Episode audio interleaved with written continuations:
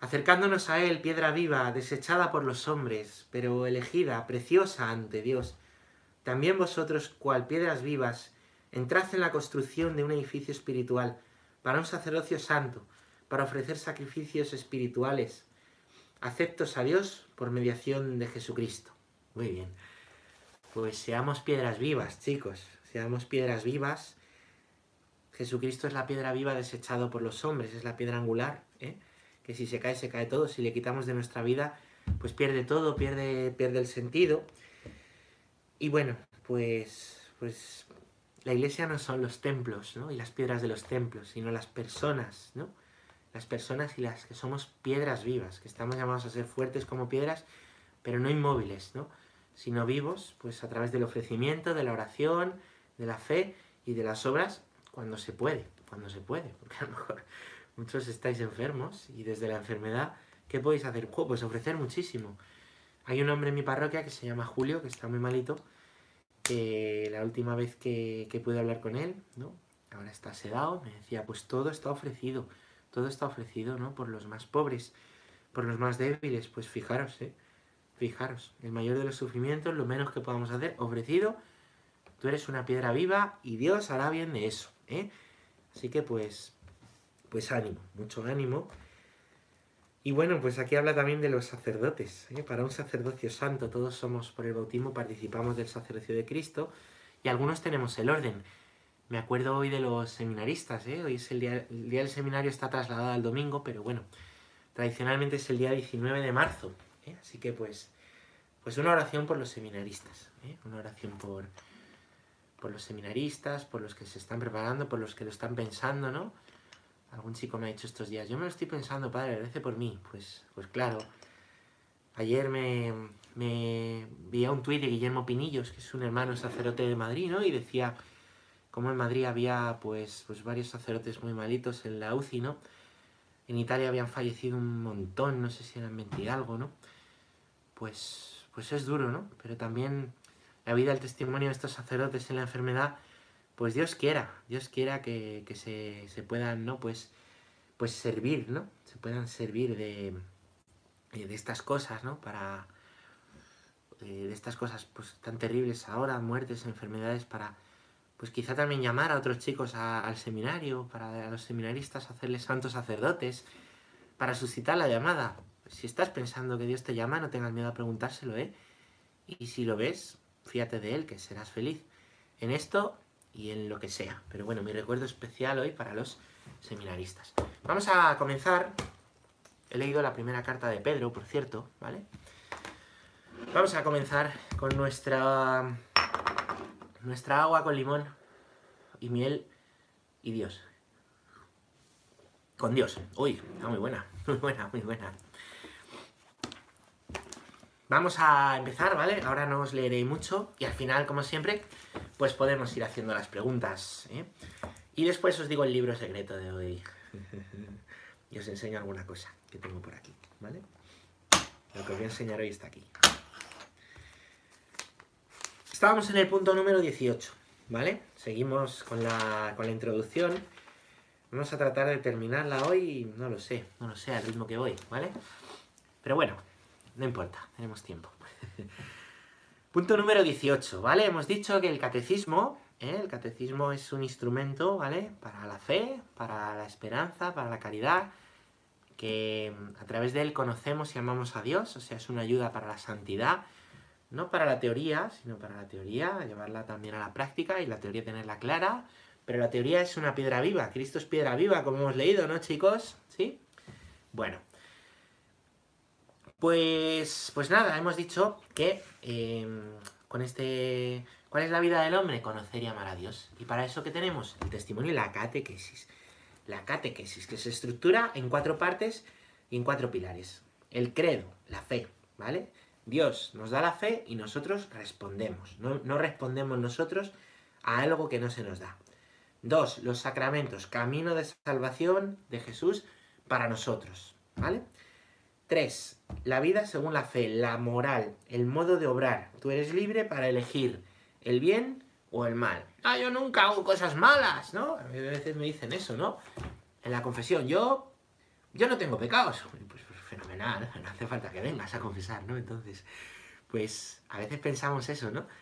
Eh, no tenemos pecados. Mira bien, mira bien, mira bien, porque siempre puede haber algo. Y luego porque igualmente, ¿no? No se trata solo de, del bien, sino de buscar siempre lo mejor, lo mejor posible, ¿no? La virtud es un camino en el que se puede ir avanzando y os animo a ello, ¿vale? Poquito a poco, pero firmes y adelante. Cuarta parte, la oración que brota del Padre Nuestro. He visto que me pongo así en el Padre Nuestro, ¿vale?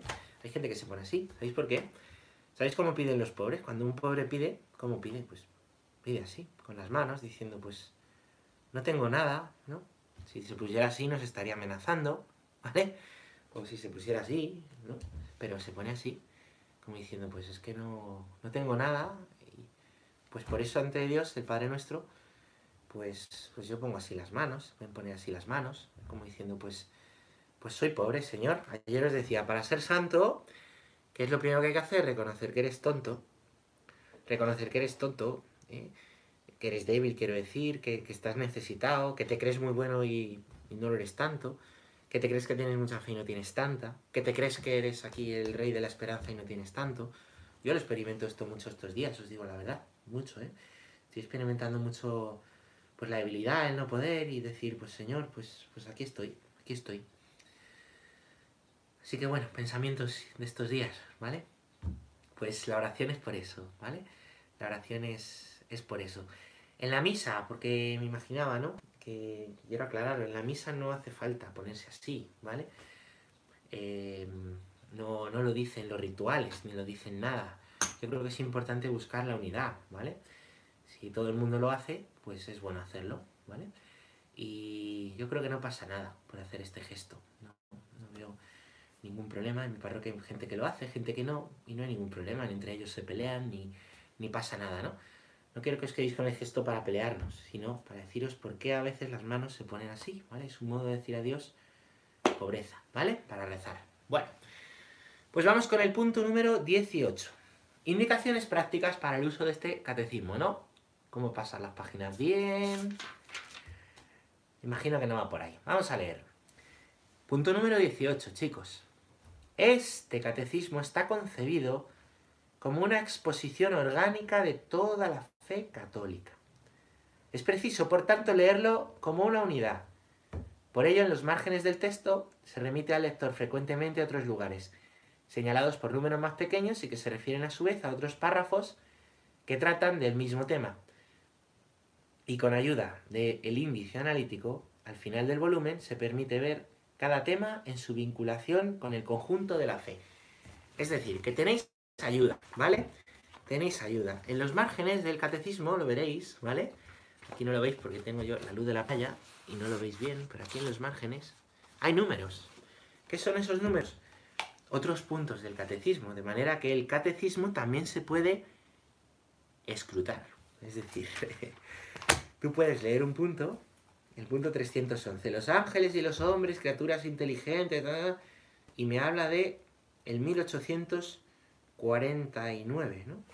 Y me voy al 1849 y me encuentro que habla de la libertad, que es algo de lo que estaba hablando el punto anterior, el 311, ¿no? Entonces va uniendo puntos.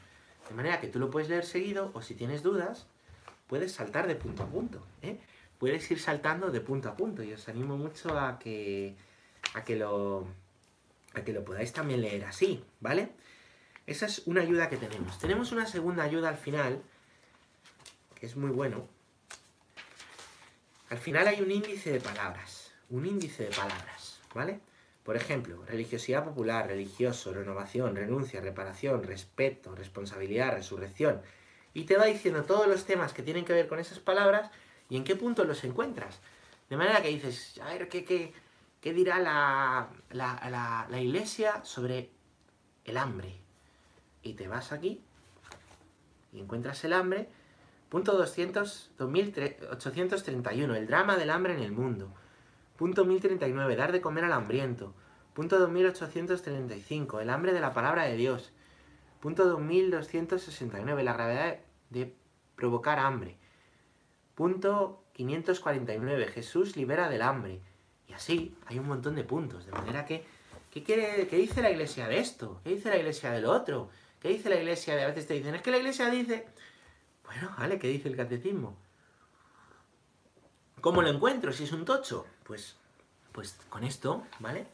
Con esto, todos estos temas polémicos que están siempre en boca de todos, de lo que dice la iglesia o lo que no, pues se pueden buscar aquí y os sorprenderíais de lo que dice, ¿vale? Muy bien, pues, pues nada, esas son dos herramientas que tenemos, ¿vale? Ya que hablamos de escrutar, eh, os decía, en algunas Biblias, por ejemplo en la de Jerusalén, que es la que yo uso habitualmente, que me gusta mucho, también en los márgenes, tiene em, eh, otros libros de la Biblia, unos libros te van remitiendo a otros, donde mm, se cumple a lo mejor, está, está mm, puesta la profecía que Jesús está cumpliendo, o trata un tema similar, o cuenta algo que tiene que ver. De manera que cuando rezas con la Biblia también puedes escrutarla, puedes ir de unos puntos a otros, o también cuando la estudias, ¿no? Y es increíble, siguiendo estos puntos de los márgenes, lo mucho que aprendes y lo mucho que conoces a Dios. Y recordad que el fin del hombre es conocer y amar a Dios. ¿eh? Muy bien. Pues vamos... ¡Uy, qué rico! Vamos con otro punto, ¿vale? Punto número 19. Se me ha escapado un gapillo. Tiene coronavirus, ¿eh? Perdonad, pero ahí no llega, no os preocupéis. Punto número 19.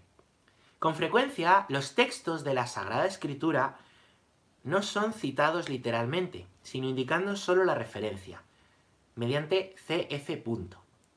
Para una inteligencia más profunda de esos pasajes es preciso recurrir a los textos mismos, estas referencias bíblicas son un instrumento de trabajo para la catequesis. Bien, os cuento. Hay dos maneras de citar la Biblia. Una es la literal. Literal, ¿vale? Por ejemplo, por ejemplo, a ver qué se me ocurre, qué puedo deciros. Eh, en el principio existía la palabra y la palabra estaba junto a Dios y la palabra era Dios. ¿Vale? Bien. Pues eso es eh, Juan 1.1. ¿Vale? Esa es la cita.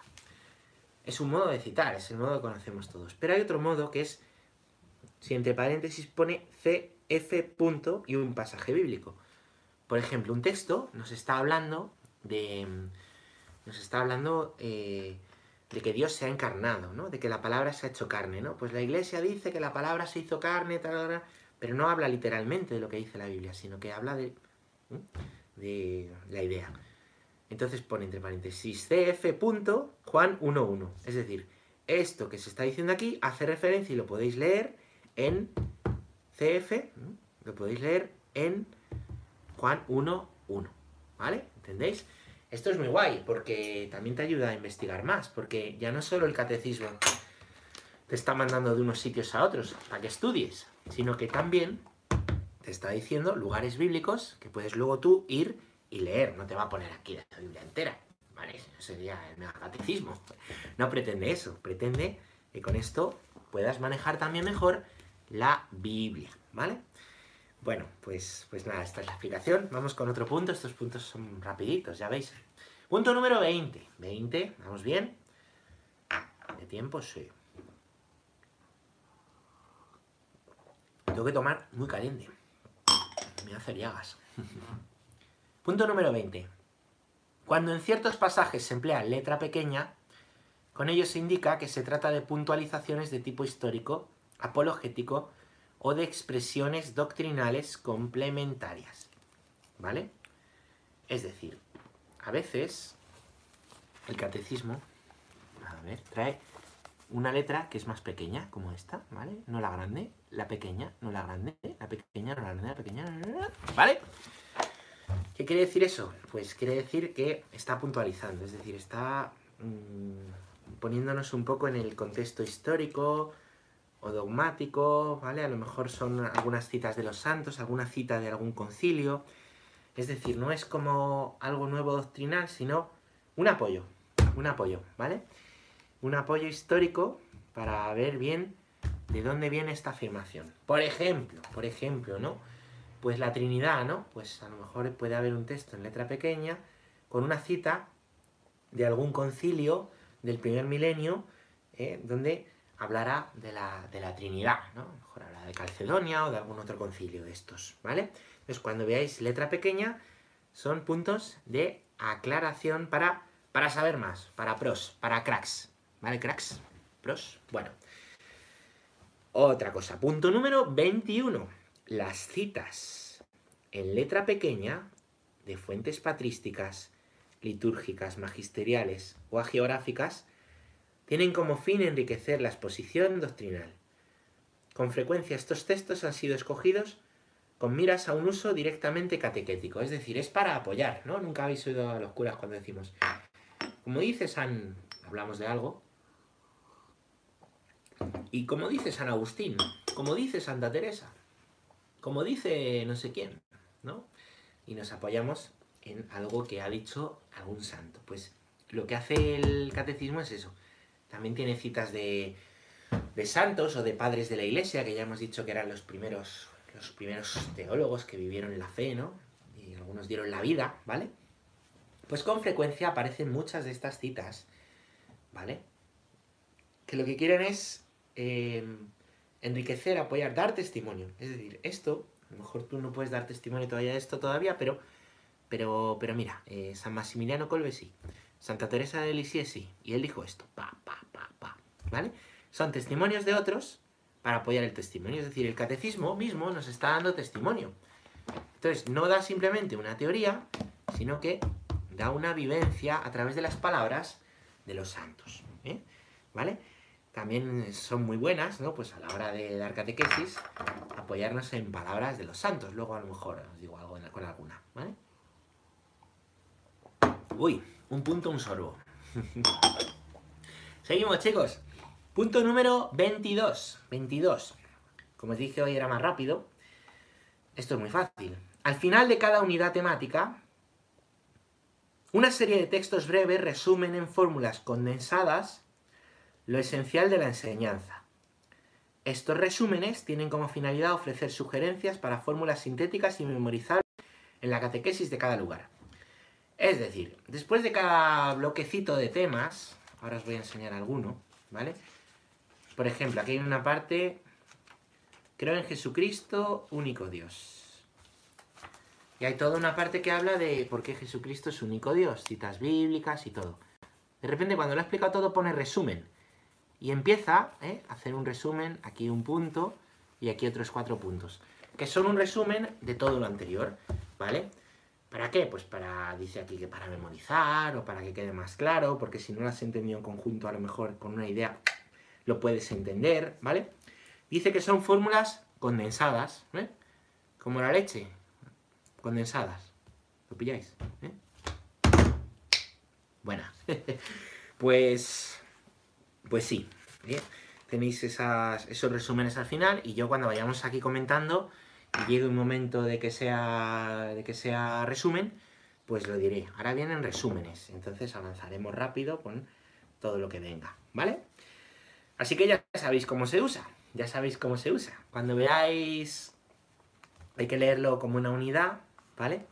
Cuando veáis números al lateral, nos están mandando otros puntos del catecismo. Cuando veáis eh, citas bíblicas o referencias que pone CF nos está mandando a la Biblia.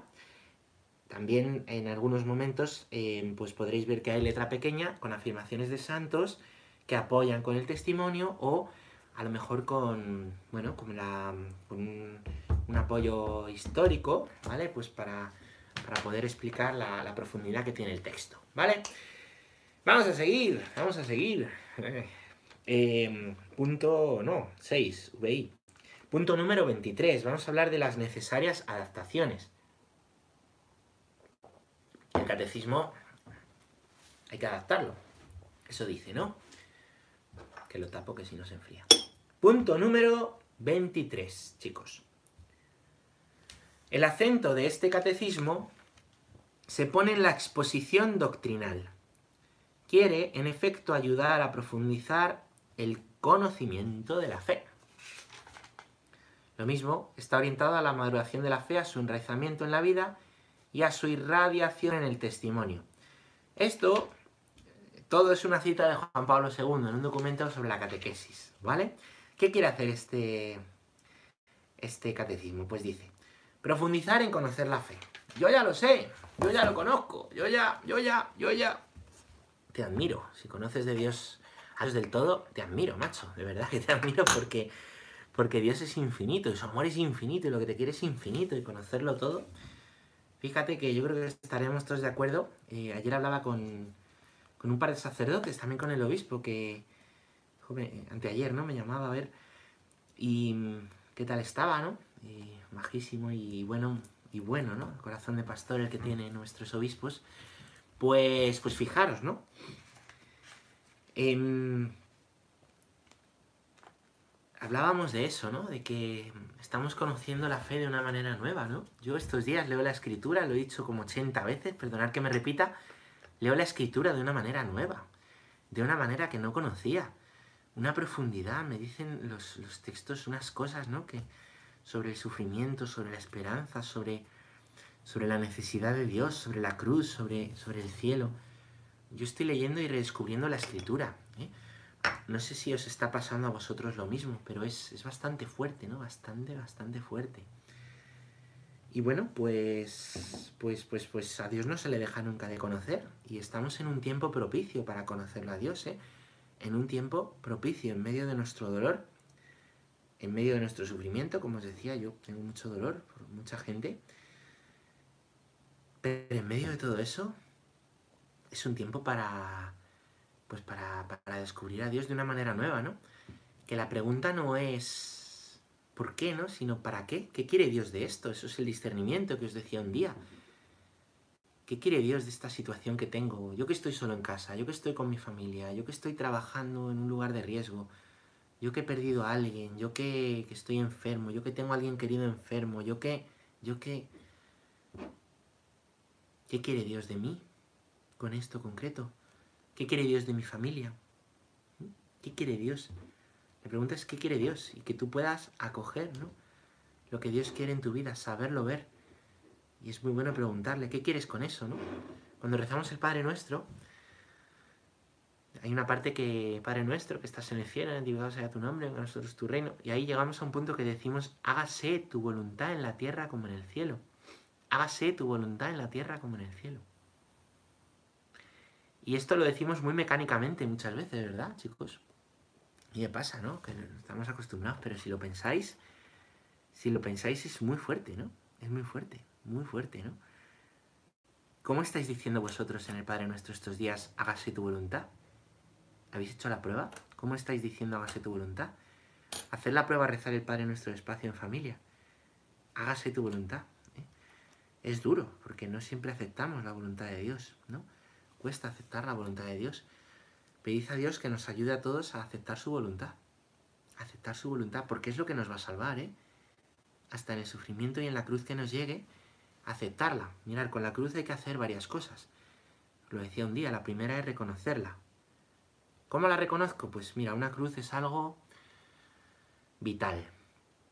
Es algo que te, que te humilla, que tú no has elegido, que te duele, que no puedes quitar. ¿Vale? No es... Es que tengo un padrastro aquí. No, eso no es una cruz. ¿Vale? Es algo... Pues es una situación de tu vida que no entiendes. Puede ser este momento de nuestra vida. Una enfermedad, la enfermedad de alguien, el modo de ser de alguien, un pecado. Lo primero es reconocerla. Lo segundo es aceptarla. Y se acepta diciendo hágase tu voluntad. Tú estás conmigo en mi cruz. El Señor está contigo en vuestra cruz, chicos. El Señor está contigo en vuestra cruz. Por eso le podemos decir, y conmigo, ¿eh? le podemos decir, hágase tu voluntad, Señor. Aún en medio de esto, aún en medio de esto, a veces se dice, vamos a hablar solo de cosas bonitas. Y queremos como negar la cruz, pero claro, la cruz llega. A veces decimos, vamos a, vamos a huir.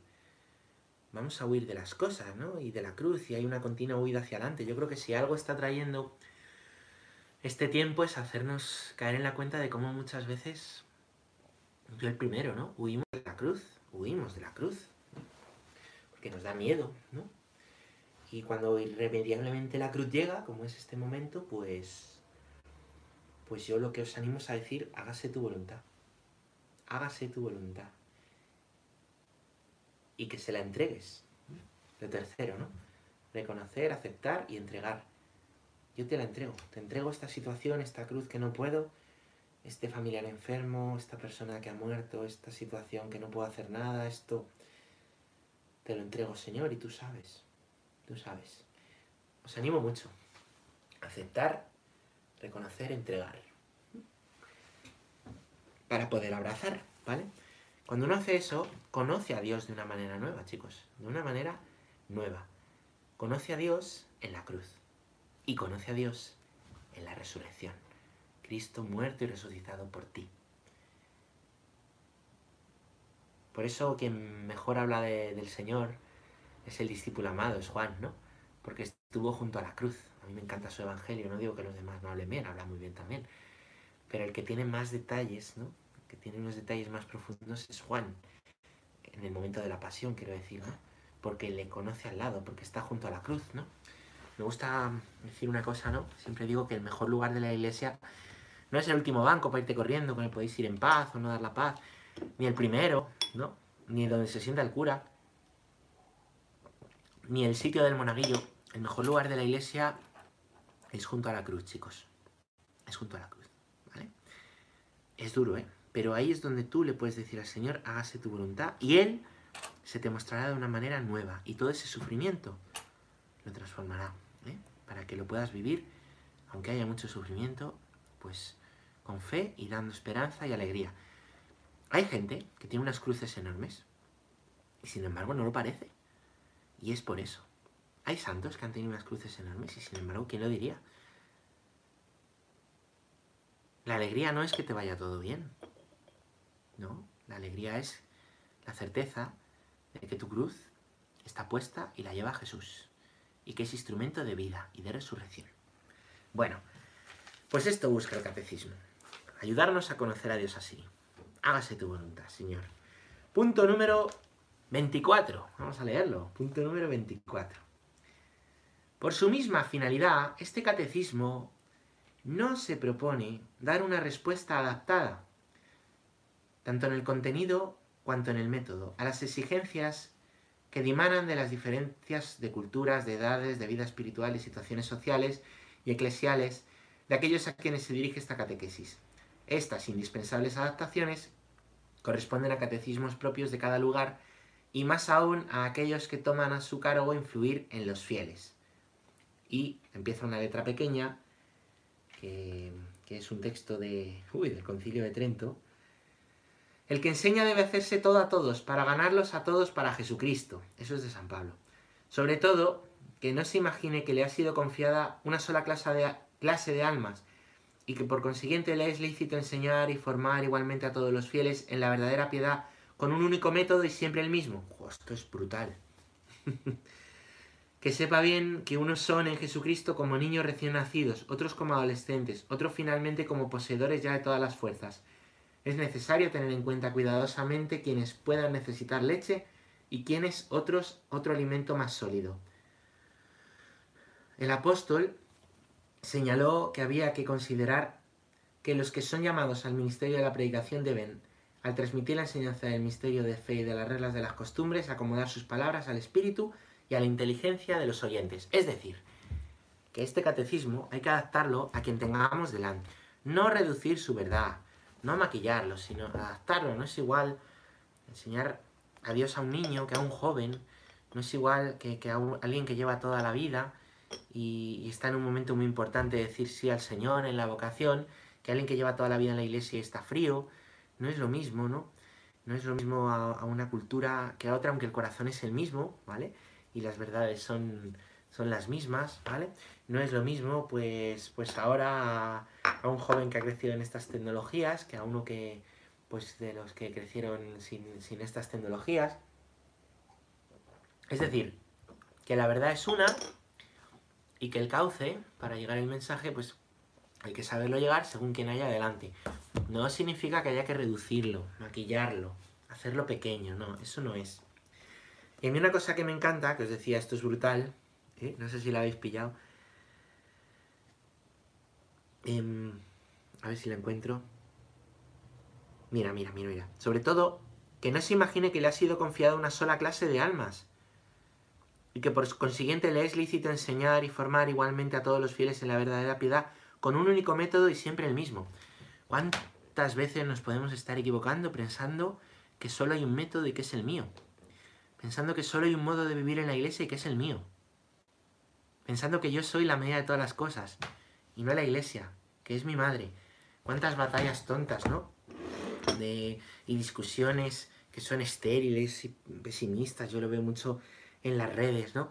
Sobre yo soy de Pablo, yo soy de Apolo, de espiritualidades, de, aquí, de allá, mirar con recelo a los que son de un movimiento, a los que no, a los que tal, lo de la comunión la boca en la mano, cuántas peleas, eh, cuántas cosas eh, nos podríamos ahorrar, ¿no? ¿Cuánto tiempo podríamos estar dedicando a la evangelización de verdad y amar a los nuestros en vez de estar discutiendo cosas que la iglesia no dice y queriendo ser más papistas que el papa y queriendo decir más de lo que dice la iglesia? Pues dice la iglesia pues que en la verdad y en la caridad, en la verdad y en la caridad, ¿vale? Y aquí dice que no hay un único método y siempre el mismo, ¿vale? No, no es eso. Cada vez más, ¿no? Hay que buscar y saber enriquecerse de los carismas de los demás, los unos a los otros nos enriquecemos, no somos enemigos, no somos enemigos. Claro que no. Y eso se ve en los carismas, ¿no? A mí me gusta mucho hablar de, de, de San, San Francisco de Asís, ¿no? Atendiendo a los pobres y Santo Domingo predicando. ¿Y quién, quién era más necesario? Pues oye, los dos se complementaban, los dos se complementaban, los dos eran necesarios. El que diera el pan del cuerpo y el que diera el pan del alma. Y los dos estaban mostrando a Jesucristo. ¿Entendéis? Los carismas son para enriquecerse, no para pelearse. Para eso. Y termina diciendo este punto por encima de todo la caridad es la caridad? Pues la caridad es lo que hace Cristo en la cruz. Ya está. ¿Qué es la caridad? Cristo en la cruz. Dar la vida, dar la vida por el otro, para hacerle, pues, pero, pero desde la fe, ¿no? Para hacerle ver que Dios le quiere, mostrar el amor de Dios al otro, con mi propia vida, a través de gestos a través de palabras, a veces de gestos, a veces de palabras, ¿vale? Y así son las cosas, ¿eh? Bueno, os leo un último puntito más y pasamos a las preguntas, chicos, ¿qué os parece? Punto número 25. Para concluir, no el catecismo, que queda mucho. Para concluir esta presentación, es oportuno recordar el principio pastoral que enuncia el catecismo romano. A ver qué dice. El mejor camino, el camino mejor, es el que el apóstol mostró Toda la finalidad de la doctrina y de la enseñanza debe ser puesta en el amor que no acaba. Porque se puede muy bien exponer lo que es preciso creer, esperar o hacer, pero sobre todo debe resaltarse que el amor de nuestro Señor siempre prevalece, a fin de que cada uno comprenda que todo acto de virtud perfectamente cristiano no tiene otro origen que el amor, ni otro término que el amor. Claro, ¿no? Dios es amor, Dios solo sabe amar. Por eso, por encima de todo, el amor, la finalidad de la doctrina, la finalidad de, la exposición de la doctrina de la fe, es el amor, es para amar, no es para pelearnos. Es para amar, no es para dar palos al prójimo, es para amar. Es que este, pues a lo mejor este, lo que necesita es una catequesis de niño o de adolescente, o a lo mejor el que la necesita eres tú porque no te has enterado de nada. Y hay que adaptar la catequesis, entiendo, ¿no? Hay que adaptar la catequesis eh, pues a quien tenemos delante, no darle palos, ¿no? Me ayuda mucho, fíjate, el Evangelio de ayer, ¿no? Cuando dice el Señor, no he venido a abolir la ley, sino a dar plenitud. ¿Cuál es la plenitud de la ley? La cruz, el amor, la cruz, el amor, ¿vale? Entonces, no he venido a abolir la ley, sino a dar plenitud. Pues esto lo podemos traspolar aquí, ¿no? No hemos venido aquí a, a reducir la verdad de lo que Dios nos ha enseñado. Hemos venido a mostrarla con amor, a mostrarla desde el amor, como Cristo. Y a cada persona, y a cada persona, dice el Papa Francisco, que me encanta, fan, a cada persona. Nosotros, pues, pues podremos, ¿sí? Em, pues según su situación, lo que tenemos delante, llevar ese amor, llevar ese amor. No es en plan ir dando, ¿eh? no es en plan ir juzgando un prejuicio, así no se hacen las cosas, ¿vale?